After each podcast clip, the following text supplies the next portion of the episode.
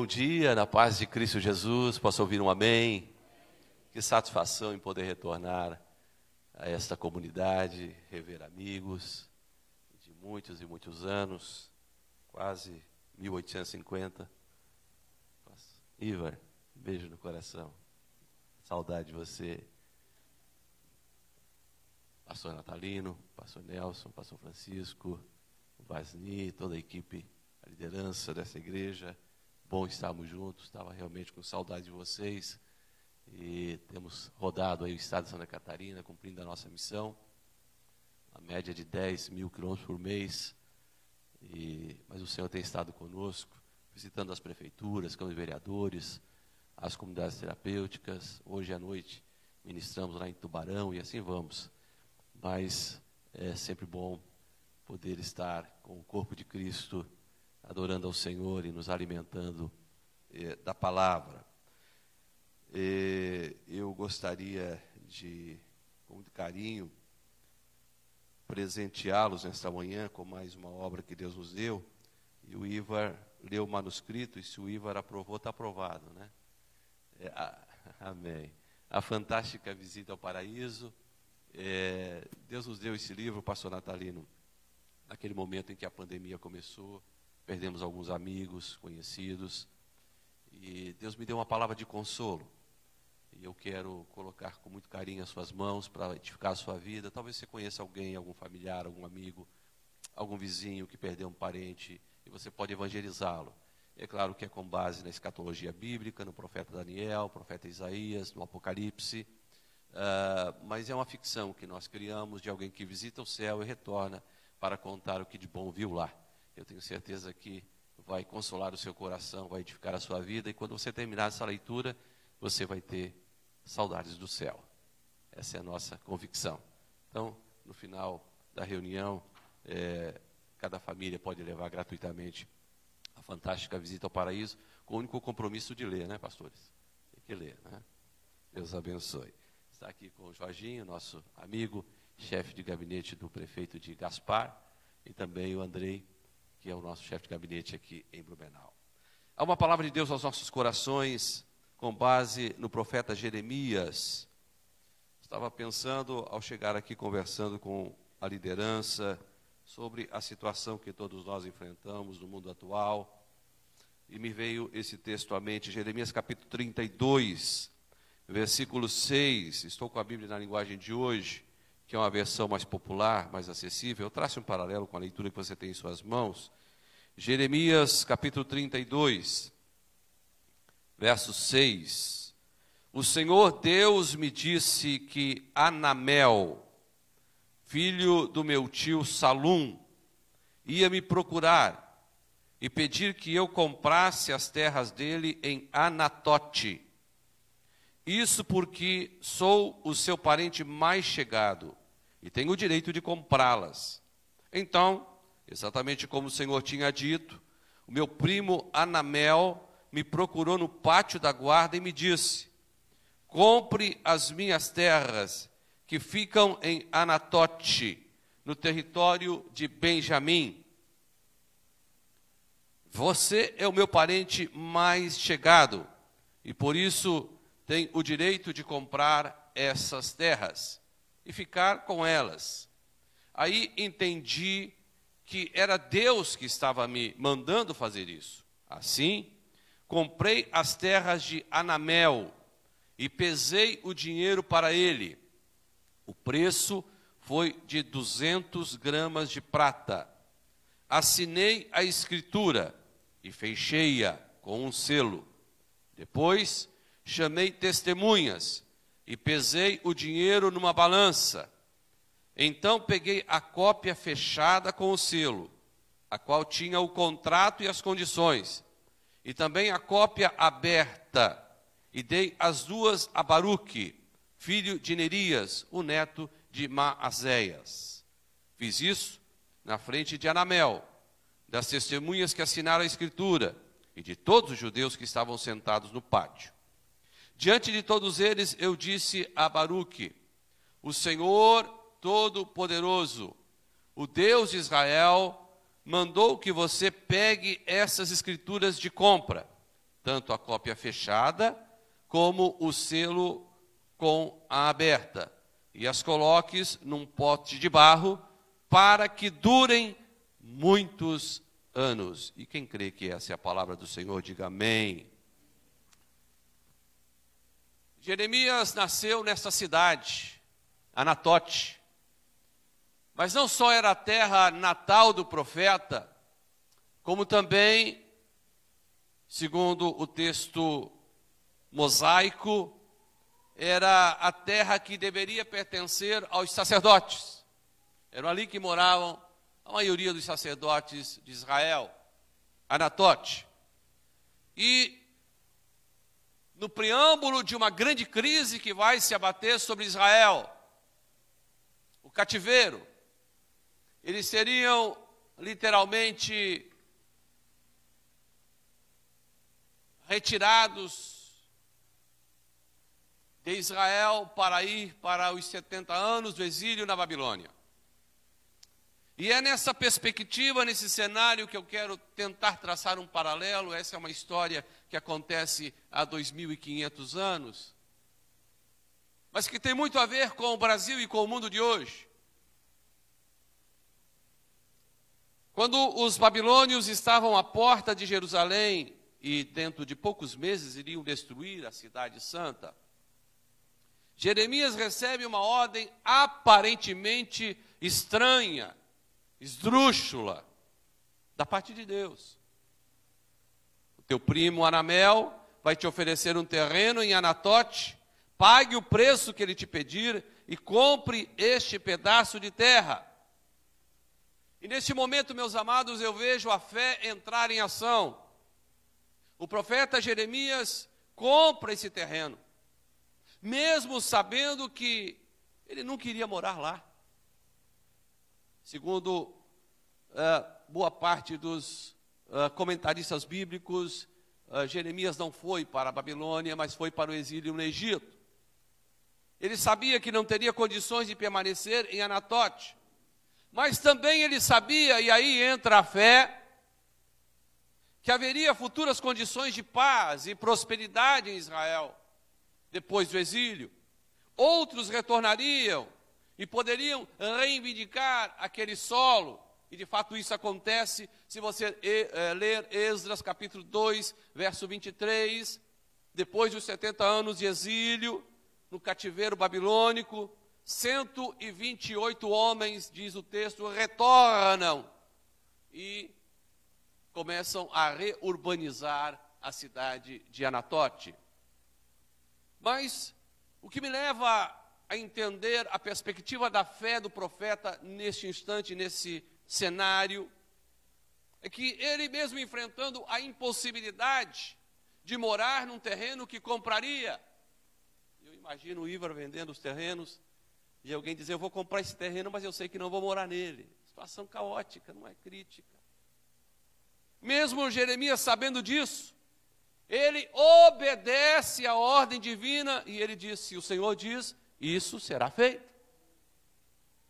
Se o Senhor está mandando, eu irei comprar. É claro que, mesmo sendo uma transação comercial, havia por trás dessa perspectiva um ato simbólico de fé. É claro que nós entendemos como cristãos, e aqui foi dito, Francisco falava, peregrinos que somos, tabernáculo em tabernáculo, vamos peregrinando. Nós também agimos pela fé.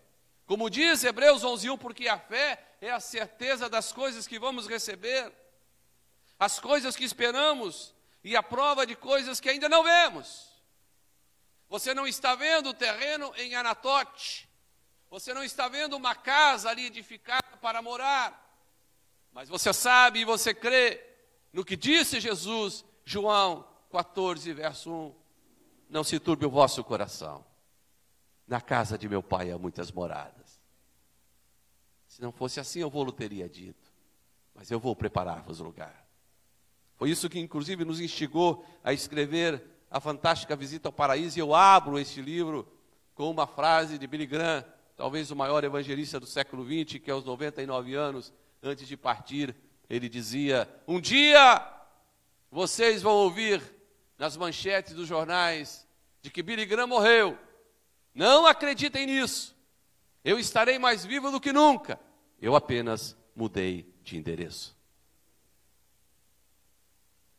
Mas a história da compra do terreno em Anatote nos ensina que mesmo um homem de fé pode ter momentos de indecisão, pode ter momentos de dúvida. Quem aqui não se questionou durante essa pandemia? Quem aqui não se perguntou, Senhor, por que de tudo isso?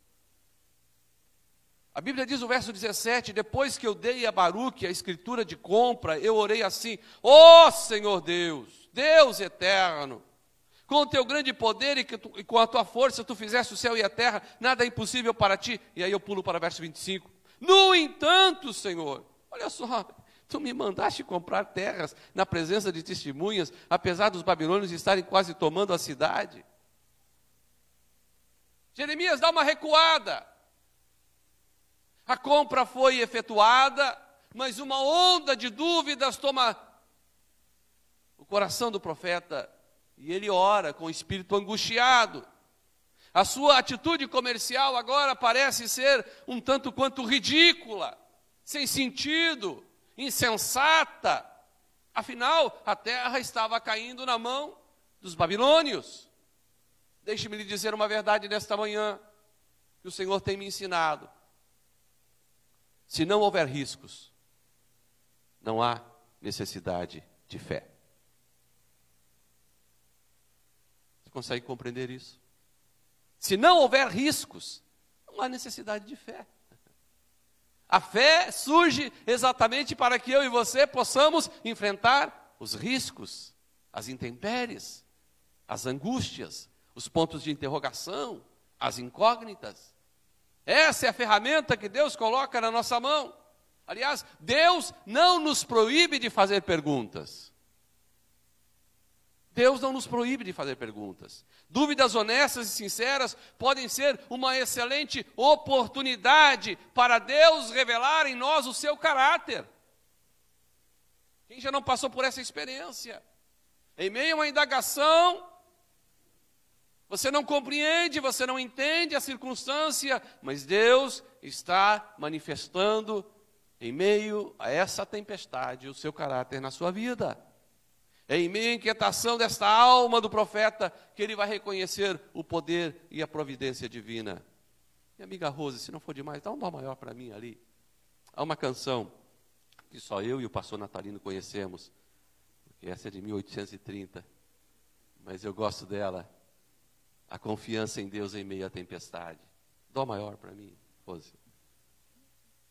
Enquanto você vai alimentando o seu coração com essa palavra.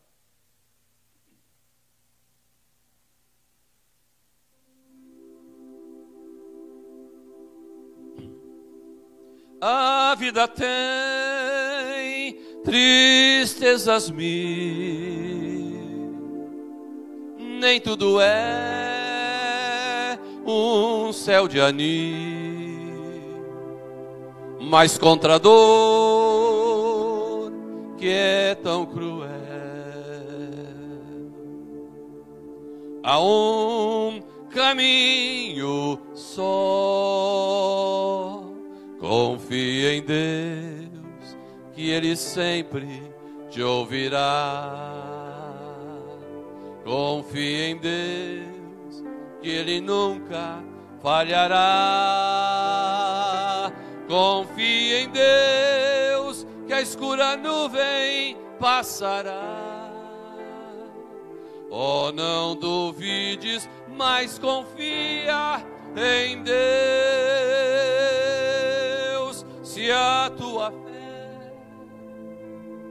Provada for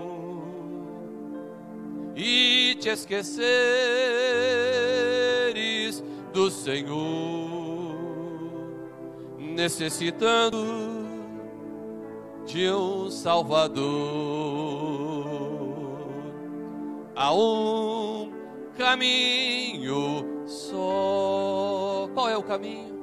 Confie em Deus, que Ele sempre te ouvirá. Confie em Deus, que Ele nunca falhará.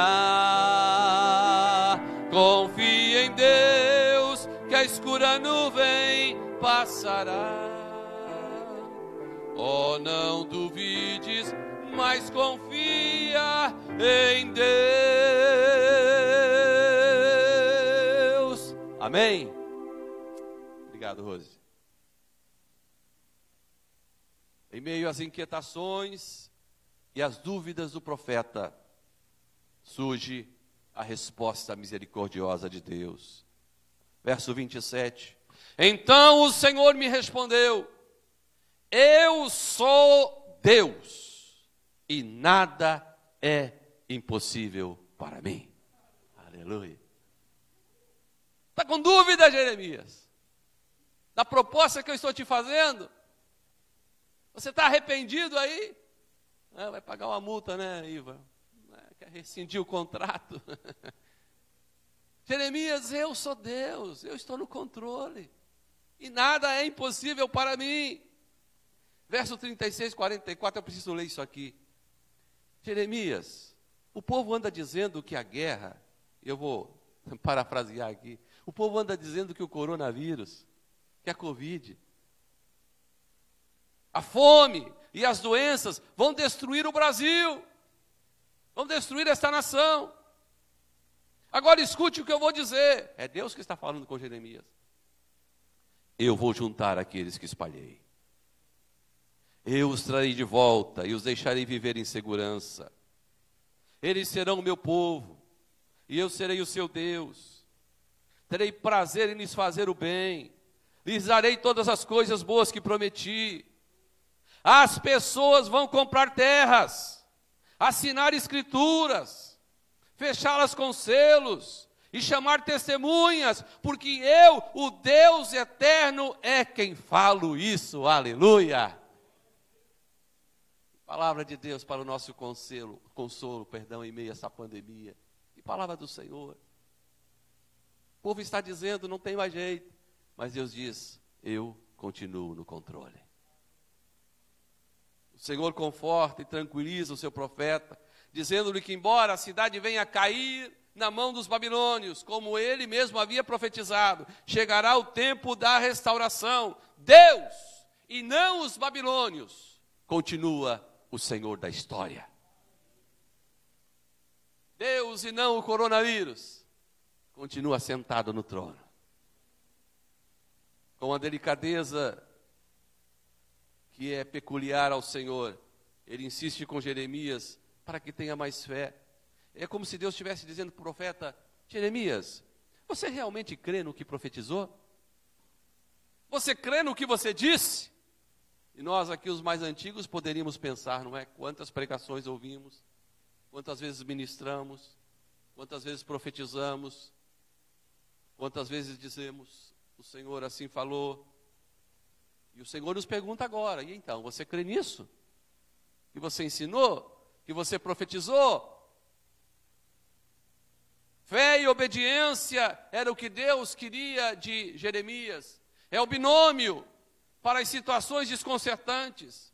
É tudo que Deus precisa para realizar o impossível: fé e obediência. Jeremias tinha que crer e tinha que obedecer. Por que fé e obediência? Porque quando você une essas duas virtudes, então Deus mesmo diz a você: não importa se os babilônios estão chegando, eu, disse o Senhor para Jeremias, eu serei o teu escudo, eu serei a tua proteção. E aqui eu quero trabalhar rapidamente para fechar essa reflexão o preço pago pelo terreno, a escritura, o selo e o pote de barro. Isso vai nos remeter, inclusive, líderes, para o ato litúrgico que vamos ter, a celebração da ceia, isso. E eu quero fechar com essa proposta. Capítulo 32, verso 14. Diante de todos eles eu disse a Baruque, o Senhor Todo-Poderoso, Deus de Israel, mandou que você pegue essas escrituras de compra, tanto a cópia fechada com o selo como aberta, e as coloque num pote de barro para que durem muitos anos. Deixe-me falar aqui sobre essas quatro questões relacionadas à liturgia que vamos participar daqui a alguns instantes. Primeiro, o preço. Verso 9: Assim comprei as terras de Anamel e pesei o dinheiro para ele, e o preço foi de 200 gramas de prata. Meus amados, eu e você estamos aqui nesta manhã e já já vamos tomar do pão e do cálice, porque o preço foi pago. Você não precisa mais subir uma escadaria de barro. Você não precisa mais tentar ser crucificado como fazem lá na Filipina, não é? Em tempo de Páscoa, se martirizando. Não, não, não nada disso. O preço já foi pago. 1 Pedro 1 e 18. Pois vocês sabem que o preço que foi pago para livrá-los da vida inútil que herdaram dos seus antepassados, esse preço não foi como uma coisa que perde o seu valor, como ouro ou a prata. Vocês foram libertados pelo precioso sangue de Cristo, que era um cordeiro sem defeito e nem mancha. Aleluia. O preço foi pago. Há algum tempo atrás, vocês acompanharam provavelmente, houve o processo de abertura de impeachment do governador Carlos Moisés e nos debates que ali estavam, uh, cada deputado tinha direito a se inscrever para falar até 10 minutos. Eu fiz a minha parte e antes que os deputados falassem, foi dada oportunidade para o advogado de defesa e para o advogado de acusação. E me chamou a atenção eh, o advogado de defesa, um ex-desembargador do Estado, um homem muito ilustre, erudito na área jurídica, e ele fez a sua defesa do governador do ponto de vista processual e de repente ele descambou para a área teológica, até me assustou, e, e ele começou a falar sobre Deus e tal, e, e, vocês sabem ali na Assembleia Legislativa existe um enorme painel com é, um crucifixo, um, é, é, é, é simbologia de Cristo na cruz talhado em madeira, algo muito bonito, artístico tal, enfim. E ele olhou para aquele crucifixo e disse: Senhores deputados, se aquele homem que está ali tivesse um bom advogado, ele não teria parado naquela cruz. Aquilo me assustou, eu nunca tinha ouvido essa expressão. E aí, a hora que eu fui falar, e vocês me mandaram para lá para falar, né? A hora que eu fui falar, eu, claro, fiz toda a argumentação jurídica do processo de impeachment, etc. e tal. E aí, no final, eu disse: senhor presidente, por favor, com a sua licença, permita-me abrir aqui um recorte. E eu preciso entrar na seara teológica, porque o advogado de defesa o fez e eu tenho que fazer o contraponto. Ele disse que se Jesus tivesse um bom advogado, não teria parado na cruz. Mas eu preciso dizer, com todo respeito à Sua Excelência, senhor ex-desembargador, ele estava junto ainda na plateia, eu preciso contestá-lo. E eu preciso dizer que Jesus não foi para a cruz porque lhe faltou um advogado. Ele mesmo disse: Eu dou a minha vida, ninguém atira. Ninguém atira, eu a dou, eu a entrego. Eu disse: Senhor advogado, Jesus foi parar na cruz por uma única razão, porque sobrou amor. Eu citei João 3,16, porque Deus amou o mundo de tal maneira que deu o seu único filho para que todo aquele que nele crê não pereça, mas tenha vida eterna. Não foi por falta de advogado, não, mas foi porque ele amou a mim e a você antes da fundação do mundo. Amém? O preço foi pago. Segundo item que eu vejo aqui, e que nos remete ao ato que vamos participar, a Escritura. Verso 10: Assinei a Escritura e fechei-a com o selo. Depois chamei testemunhas e pesei o dinheiro numa balança. O que é isso? Do ponto de vista teológico, bíblico, o ato que vamos celebrar não só nos aponta para um preço que foi pago, mas há uma garantia, e essa garantia é a Escritura. E essa Escritura foi assinada quando Ismael, quando Jesus bradou lá em João 19:30 dizendo: "Está consumado".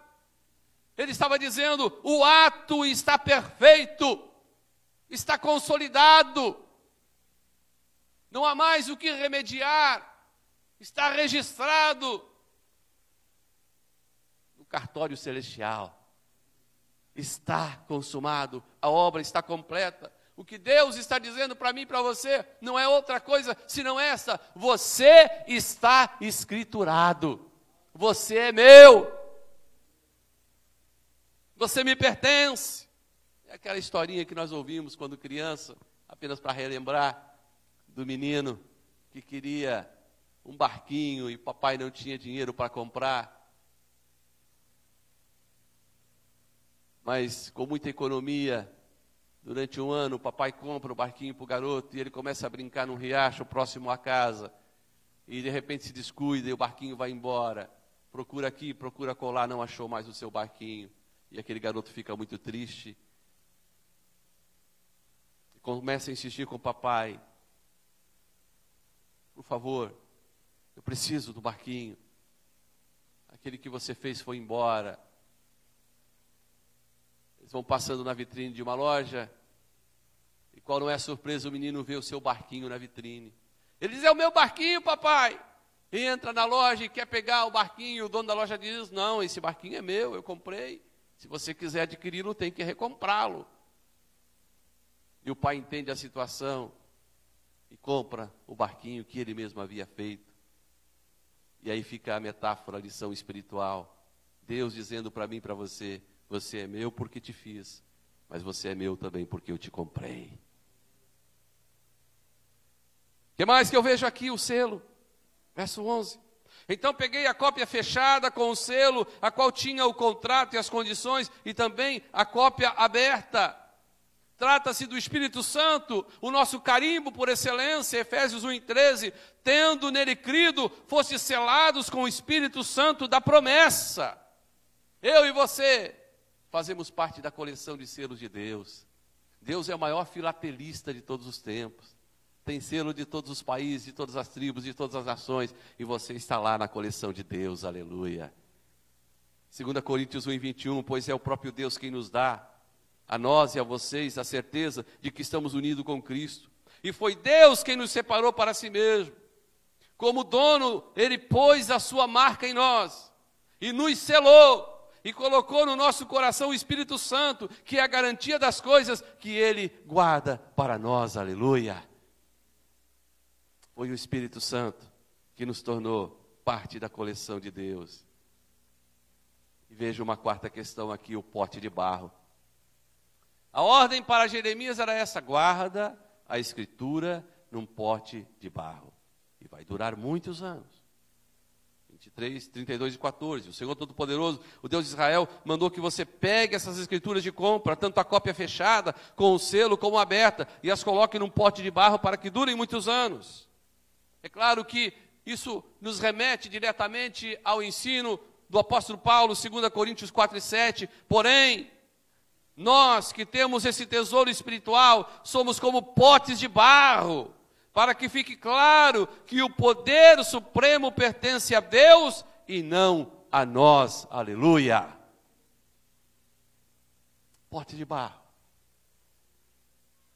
Temos os pés de barro. Estamos sujeitos a falhas, a fracassos, a limitações. Mas dentro desse pote de barro está a glória de Deus comemoramos essa semana e essa comunidade teve um papel todo especial. Os 29 anos do CTV, o Centro Terapêutico Vida, por onde já passaram mais de 3 mil jovens em busca de reabilitação, da superação da dependência química. E nós temos feito esse trabalho em todo o estado de Santa Catarina, através do programa Reviver. Hoje são 70 comunidades semelhantes ao CTV, o governo patrocina até 10 vagas por comunidade através da Secretaria de Saúde, mas foi através da nossa comissão, a Comissão de Prevenção e Combate às Drogas, da Assembleia Legislativa, da qual ainda sou presidente, que surgiu o programa Reviver.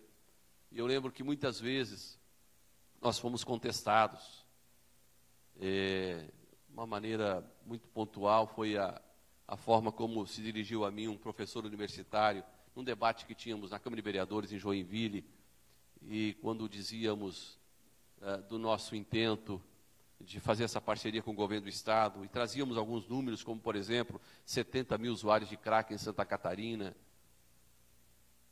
E ele se levantou naquela audiência pública e disse: Deputado, o senhor está perdendo seu tempo. A guerra contra as drogas está perdida. Não há mais nada o que fazer. E não só dele, mas de muitos deputados eu ouvi: Ismael, você perde tempo correndo o Estado. Esse pessoal não quer nada com a vida. Eu lembro que quando nós fomos assinar o contrato com essas 70 comunidades, o governador na época fez um ato simbólico ali no anfiteatro Antonieta de Barros. E 2014, 2015, mais de 500 pessoas antes da pandemia, né? Psicólogos, psiquiatras, pastores, técnicos, Estavam ali secretários de Estado, deputados. Nós íamos assinar aquele contrato, 70 comunidades, 10 vagas por comunidade, 700 vagas. Mil reais a vaga. O governador até me questionou, deputado, é muito dinheiro, 700 mil reais por mês. Mas eu lhe perguntei, governador, quanto é que o senhor investe no carnaval? É, com todo respeito, quanto é que o senhor investe na marcha gay? Ele não quis me responder, mas eu tinha os números. E aí eu apelei para a teologia, né? e disse, governador, a Bíblia diz que uma alma vale mais que o mundo todo. Ele topou a parada e fomos assinar aquele contrato. E eu lembro que, antes do governador assinar, eu estava presidindo aquela sessão como presidente da comissão. Eu disse, governador, escute aí uma canção. E eu chamei 20 jovens aqui do CTV que começaram a cantar aquela antiga canção que diz aquilo que parecia impossível aquilo que parecia não ter saída. Jesus mudou a minha sorte, eu sou um milagre, eu estou aqui. E eu olhava para aqueles homens ali na tribuna, deputados, secretários, e via olhos marejados, sabe por quê? Porque eles olhavam para aqueles 20 jovens cantando e sabiam que para eles, humanamente falando, para um usuário de crack, só tem três saídas: ou o manicômio ficaram loucos, ou a prisão, ou o cemitério. Não tem outra saída para o usuário de crack. Mas eles estavam ali cantando, batendo no peito e dizendo: aquilo que parecia ser minha morte. Jesus mudou a minha sorte, eu sou um milagre, eu estou aqui. Pote de barro. Mas quando entra a glória de Deus, as coisas velhas se passaram e eis que tudo se faz novo, aleluia. Não sei qual é a sua circunstância, não sei qual é a sua situação, mas o nosso Deus está sempre disposto a escrever um final surpreendente para a nossa história. 70 anos se passariam, mas Deus havia dito: Eu mudarei a vossa sorte. Eu mudarei a vossa sorte. A nossa sorte não está nos jogos de azar, a nossa sorte não está, graças a Deus, nos políticos, a nossa sorte não está numa denominação, a nossa sorte não está nos meios de comunicação. Não, não, não. A nossa sorte está, eleva os meus olhos para os montes. De onde me virá o socorro? O meu socorro vem do Senhor que fez os céus e a terra. Quando você tomar do pão e do cálice nesta manhã, lembre-se, o preço já foi pago. Lembre-se, você está selado pelo bendito Espírito Santo. Lembre-se, há um pacto na Escritura que o Espírito Santo assinou, não com tinta perecível, mas com o próprio sangue do Cordeiro. Mas lembre-se também, eu e você, enquanto estamos nessa peregrinação, continuamos como pote de barro. Carregamos dentro de nós as duas naturezas, a velha e a nova natureza. Somos homens miseráveis, mas debaixo da graça.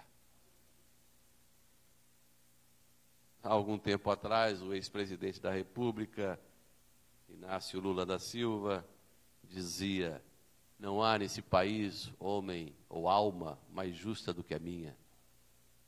Ele disse, vocês ouviram. Não estou aqui querendo entrar na questão política e ideológica, mas apenas na perspectiva teológica. O ex-presidente da República deveria dizer, como disse o apóstolo Paulo: Ó oh, miserável homem que sou.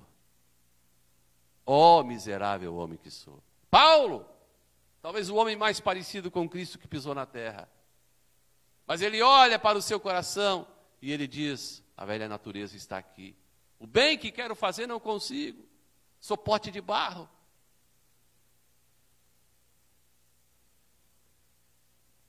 Mas em Cristo posso todas as coisas. Que Deus os abençoe. Que Deus os dê graça. Que Deus os ilumine. Em meio a esta pandemia, não sabemos quanto tempo ainda vai perdurar. Que Deus dê sabedoria aos nossos líderes da nação, do estado, do município. Que Deus dê graça aos médicos. Acreditamos sim na ciência. Jesus disse: os médicos, aliás, os bons não precisam de médico, isto é, os maus precisam. Jesus não descreu da ciência, mas acima da ciência está a graça, a misericórdia e o favor de Deus. Ismael, e quando o milagre não chega? E quando nós temos que reconhecer, nós costumamos dizer que o choro pode durar a noite toda e a alegria vem pela manhã, mas quando a alegria não chega pela manhã, o que fazer? Eu concluo. Nós oramos porque cremos no milagre. Nós oramos porque cremos no sobrenatural. Nós agimos como Jeremias agiu, comprando o terreno, mesmo sabendo que não poderia usufruir daquele pedaço de terra. Pela fé e em obediência à palavra nós o fazemos. Mas quando os babilônios chegam e dominam a terra, quando você vai para o cativeiro, seja na Babilônia, seja no Egito, e todos nós estamos vivendo uma Babilônia, Blumenau é uma Babilônia, Floripa é uma Babilônia, São Paulo, Rio, Nova York, Moscou, Buenos Aires, onde você quiser, estamos numa Babilônia. Mas mesmo vivendo numa Babilônia, nós oramos, nós clamamos. Aliás, quando for para a Babilônia, Jeremias vai escrever no capítulo 26: Orai pela paz para onde vos fiz transportar, isto é, para a Babilônia, 1.500 quilômetros além de Israel, lá no Iraque de hoje. A gente gosta muito de orar por Jerusalém, é fácil orar por Jerusalém. Mas aqui, no texto da carta que ele escreve para os cativos, Jeremias diz: Orai pela paz da cidade aonde vos fiz transportar. Orar pela paz da Babilônia é difícil. Mas é isso que Deus pede de mim de você: orar por Blumenau, orar por Santa Catarina, orar pelo Brasil. Qual foi a última vez que você chorou pela nossa nação? A Copa do Mundo não vale. E mesmo quando a resposta não chega, então nós saímos da área do milagre, da perspectiva do sobrenatural.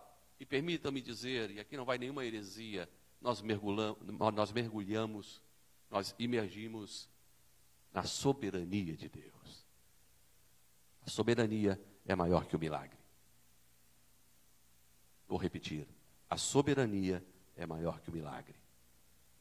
O milagre é a perspectiva humana de uma intervenção de Deus no natural. Mas a soberania é a certeza de que nada, absolutamente nada, vai alterar o calendário de Deus, a agenda de Deus, o horário de Deus, as promessas que Deus tem para mim e para você. Podemos estar de pé para um momento de oração.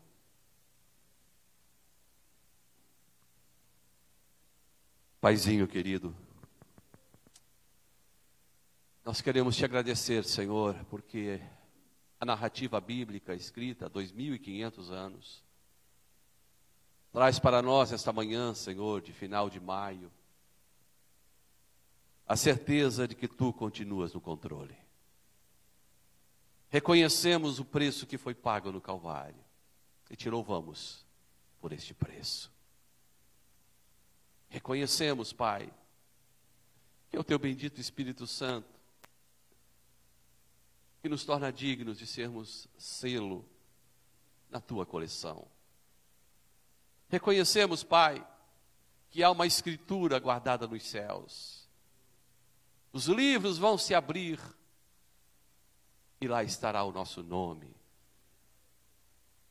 Papai, mas reconhecemos também que somos pote de barro, nossas limitações, nossas falhas, nossas debilidades, nossas angústias, nossos questionamentos.